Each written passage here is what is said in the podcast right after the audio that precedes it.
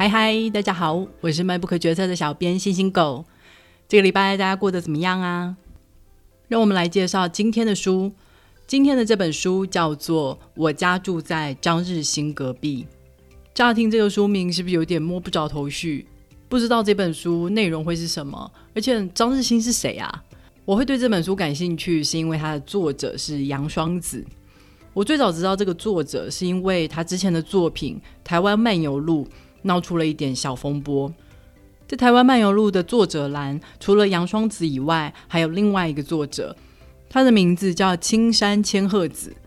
介绍里面说明，他是一个在一九三八年从日本来到台湾旅游的人，而且他将他的所见所闻写成了《台湾漫游录》这本书。这本书在二零二零年重新翻译出版，杨双子就是这本书的译者。结果呢，就有些读者真的以为这是一本一百年前的日本人访台旧作重新出土，但其实整本书都是杨双子的虚构小说，从来就没有青山千鹤子这个人，所以就大呼受骗上当。我们先不论这个行销手法有没有任何的争议，但是我那时候看到这个新闻，就只有一个感觉：哇，我好想看这本书哦，真想看看这个人是怎么模仿日本时代的文笔的。而且啊，关于杨双子的介绍栏也有说，这个名字其实是一对双胞胎姐妹的共用笔名。姐姐杨若慈是主力创作，那妹妹杨若辉就是主力历史考据。听起来非常的可靠啊！有人认真在考据历史，哎，我最喜欢看台湾的旧历史了。所以后来听到有人强力的推荐这本杨双子的新书，我没有多看介绍就立刻买了。结果就在完全没有心理准备的状况下，这本书让我哭了非常多次。这不是一本小说，它是一本写给妹妹的送别之书。双胞胎妹妹现在已经不在了，她在三十一岁的时候因为癌症而离世。在隔了五年之后，姐姐杨若慈终于写完了这本关于妹妹的散文。即使已经隔了五年，即使作者的文字非常的幽默。很多段落都忍不住让我笑了出来，但是整本书读完还是非常的揪心。姐妹情深让我很有共鸣，尤其我自己也有一个姐姐，所以在读的过程中让我不停的想起我的姐姐。我真的好想回家哦，但现在台湾的疫情又出现了变化，所以境外回去的人现在都不太受欢迎，只能再忍一下了。现在就让我好好的来介绍这本书吧。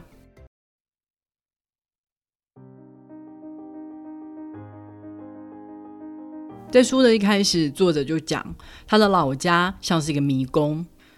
他的阿妈是一个能干的水泥工，所以呢，整个老家是阿妈自己盖起来的。随着孩子出世，家就开始逐渐扩建。只是啊，阿妈虽然会建，但是却不太懂设计。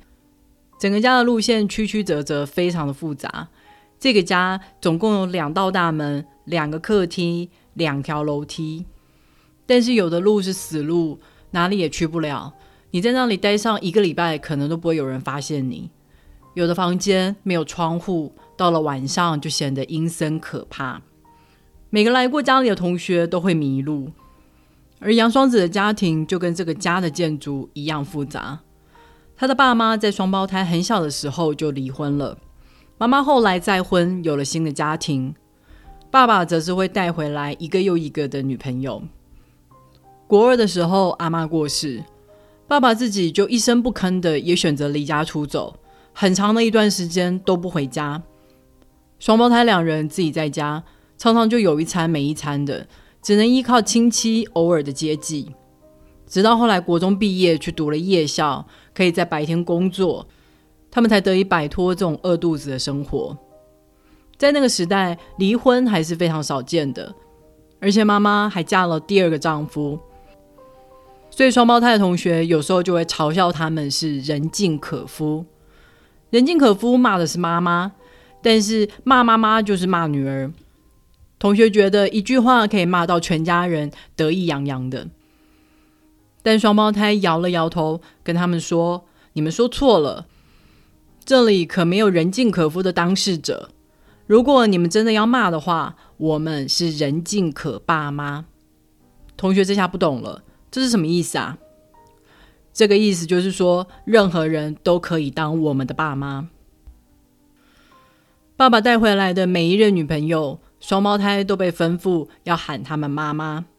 直到最新的一任，因为只大双胞胎十一岁，所以终于获准叫她姐姐就好了。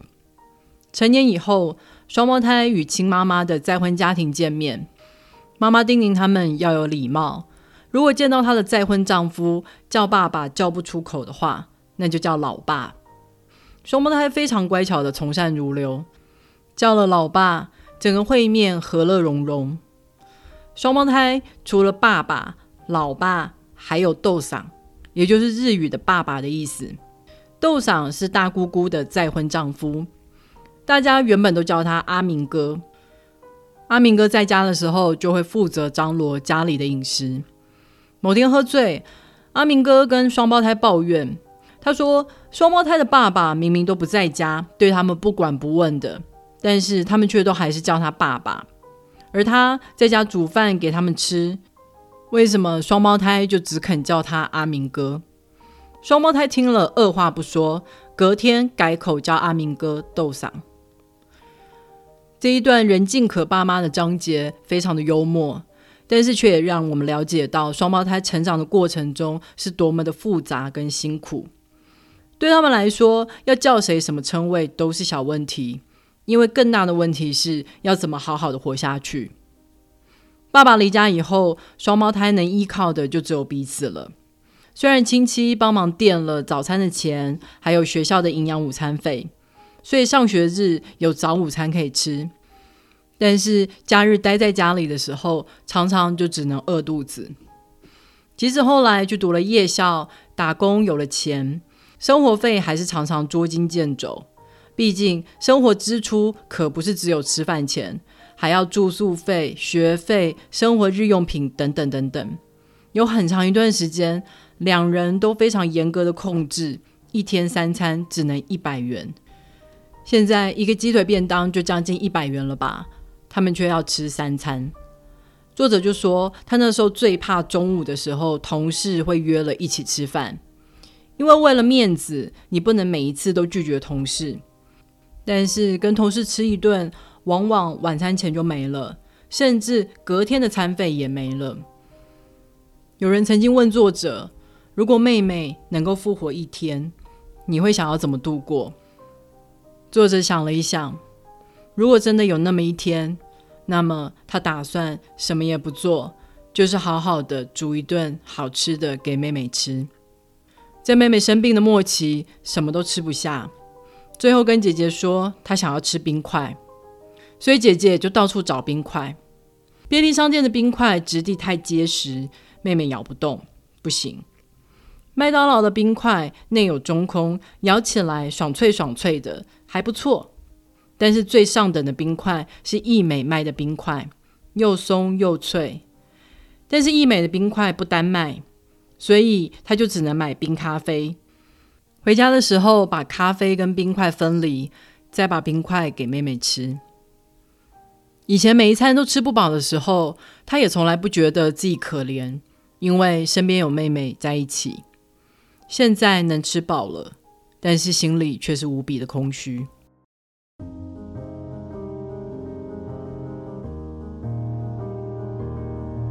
作者说，在他十四岁的时候就已经立志要写自己的书，起因就是那时候的租书店。在国中的时候，租书店到处盛行，双胞胎每天都选择走路回家，或是干脆就翘课，这样就可以省下公车钱用来租书。他们不止租漫画，也租小说，因为一本十块钱的小说可以看更久。看书很棒。看书的时候就可以躲进书中的虚构世界，而不用去想起现实中的饥饿。书看多了就想自己写。妹妹就是他的责任编辑，他跟妹妹一起讨论剧情、修改剧情。妹妹也是他的第一个读者。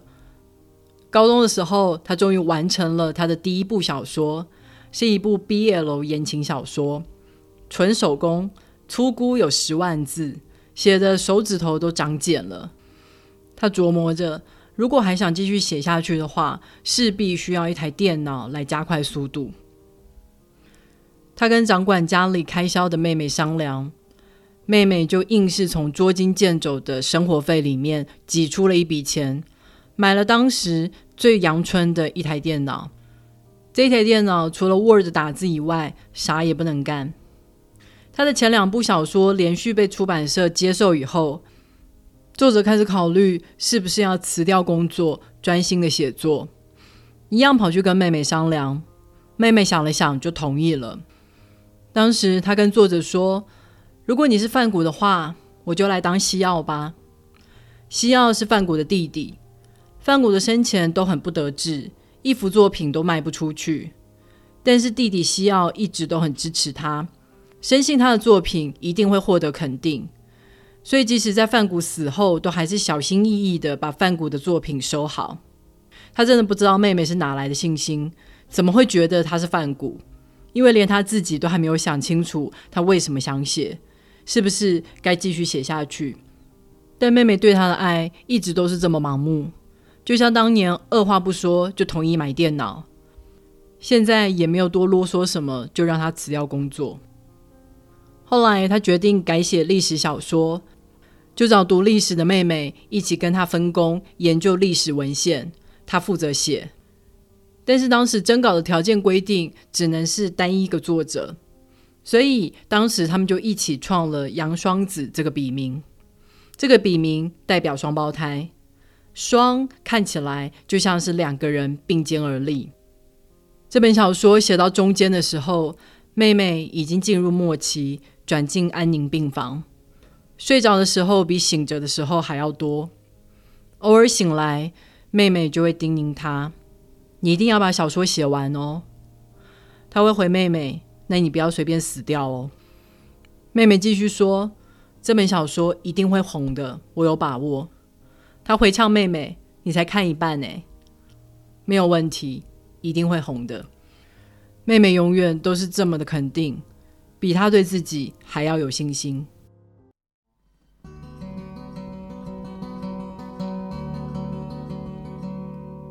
妹妹的癌症后来转移到了肺脏，肺部的肿瘤常常会使她呼吸困难。有人说，那样的感觉就像是溺水。作者自己曾经有两三次溺水的经验，前两次都是在小时候，没有什么印象，但是第三次却是在二十五岁的时候，印象很深刻。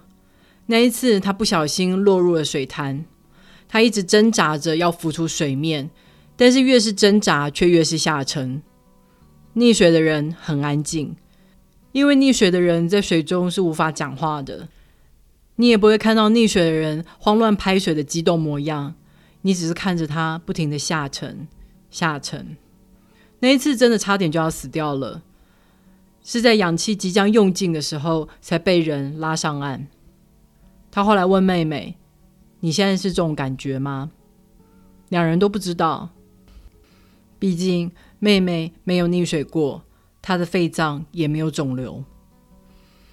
他真心希望不像溺水，他希望妹妹不是这么痛苦的离开人世。妹妹过世以后，朋友带他去见了一个师傅。师傅见了妹妹的照片以后，跟他说：“你妹妹是虎爷接走的。”虎爷是谁？在此之前，他从来没有注意过虎爷，因为他是信耶稣的。但就因为师傅的一句话，他开始到处找虎爷。原来虎爷是土地公的坐骑，他常常被放在土地公神坛的下面。从此以后，他进了庙，第一件事就是弯腰看看有没有虎爷。他还建了一个相簿，里面放满了各地虎爷的照片。不知道原委的人会问他：“你为什么这么喜欢虎爷啊？”他会回答他们：“因为他要写一本关于虎爷的小说啊，所以现在正在收集材料。”但其实他踏遍了全国拜访虎爷，就只是想要问问虎爷：“我的妹妹是你接走的吗？她现在过得好吗？能不能拜托你好好照顾我妹妹呢？”就在三十二岁生日的前夕，他做了一个梦，在梦里，他原本脚步匆匆的赶着去赴约，结果转头却发现，咦，妹妹就在身边。他那时候就想。妹妹身体不好，我怎么能用这么快的速度走路呢？渐渐的，妹妹的脚步越来越慢，她就背起妹妹继续走。中途，妹妹一直嫌自己太重了啦，要求作者把她放下来。作者没有理会，他跟妹妹说：“没问题的，我背得动。”后来两个人一起坐下来休息，作者就开始流眼泪。妹妹问他：“怎么了嘛？为什么哭了呢？”最后仿佛是醒悟了什么，小声的说：“啊，我果然是死掉了吧。”就在听到这句话的瞬间，他醒了过来，放声痛哭。是的，这是第一个没有妹妹一起过的生日，接下来的每一年生日都没有妹妹了。